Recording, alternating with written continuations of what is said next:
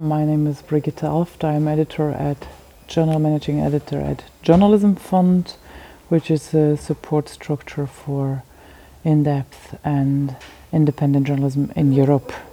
Our focus is currently to support cross border journalism, which is a collaboration between journalists from different countries. We are here at the Volksbühne in Berlin in the beautiful green salon, which makes you feel that this is a a room which has been worn out over the years by culture. The, it's a nice way of aging uh, of a building. The project that we decided to work on as part of the Tacit Futures 2017 is a call for proposals for articles by scholars but also by practitioners about cross-border collaborative journalism. So right now we are Cross-border collaborative journalism is an emerging method, so it's uh, comparably new. It is in these years moving from the experimental stage of some groups of particular investigative journalists to mainstream media who establish such networks.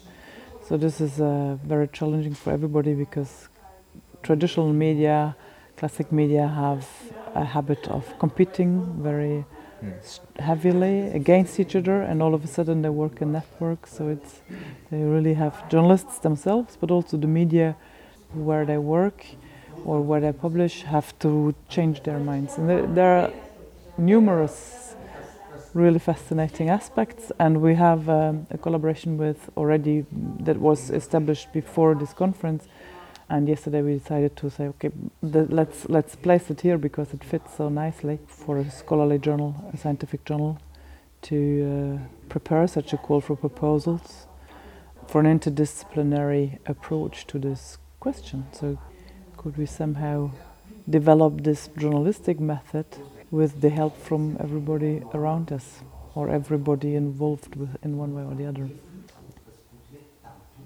Well, in some ways, it you could even describe it as a shift of paradigm, and it affects the question of funding uh, is affected because classically journalism has been very nationally focused.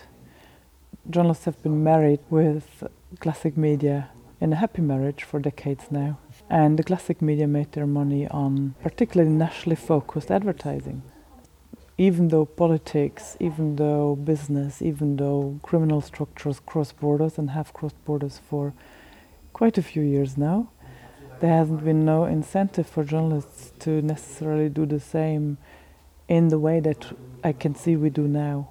it's not that we lack stories. They had to serve national audiences because they work with national media who made money on national advertising.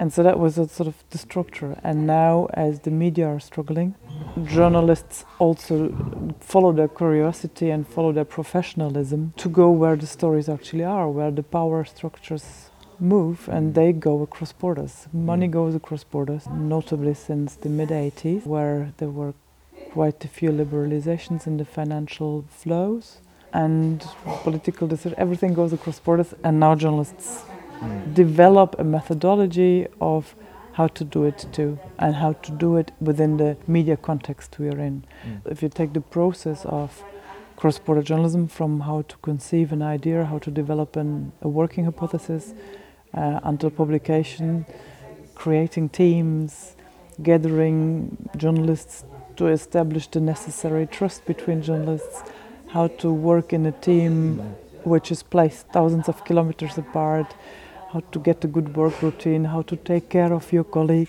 There are so many individual aspects that need to be developed yeah.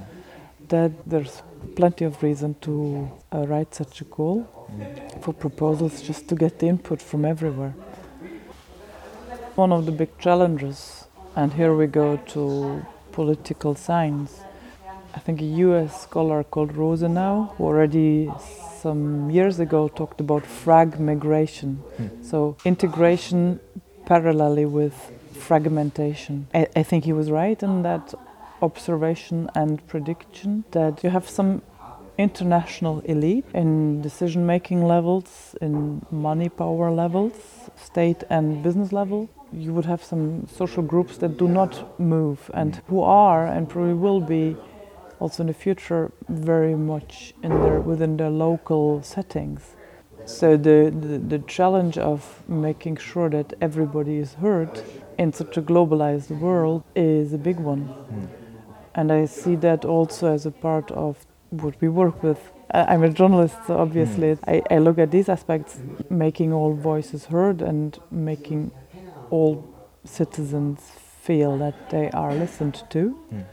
Is a true challenge. In cross border collaborative journalism, what we do is we have teams that are composed of journalists from different backgrounds.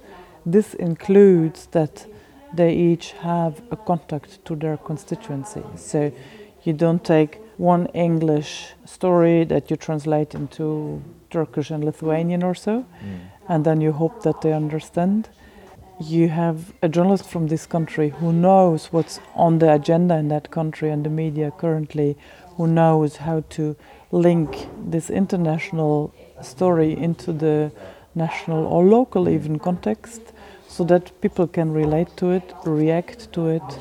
And then the task of the journalist is to be the go between again, as before, but now we have to go from the local level not only to the national parliament or national decision making, but to bring it further. So, mm. the living in Europe, we see that a lot of decision making and administrative power has been moved from the national capitals to Brussels, and we have a nice and large and competent group of correspondents there who report from Brussels to the member states, but we have we don't have a systematic feedback on mm. you know, okay, five years ago you agreed that law in Brussels. How does it work?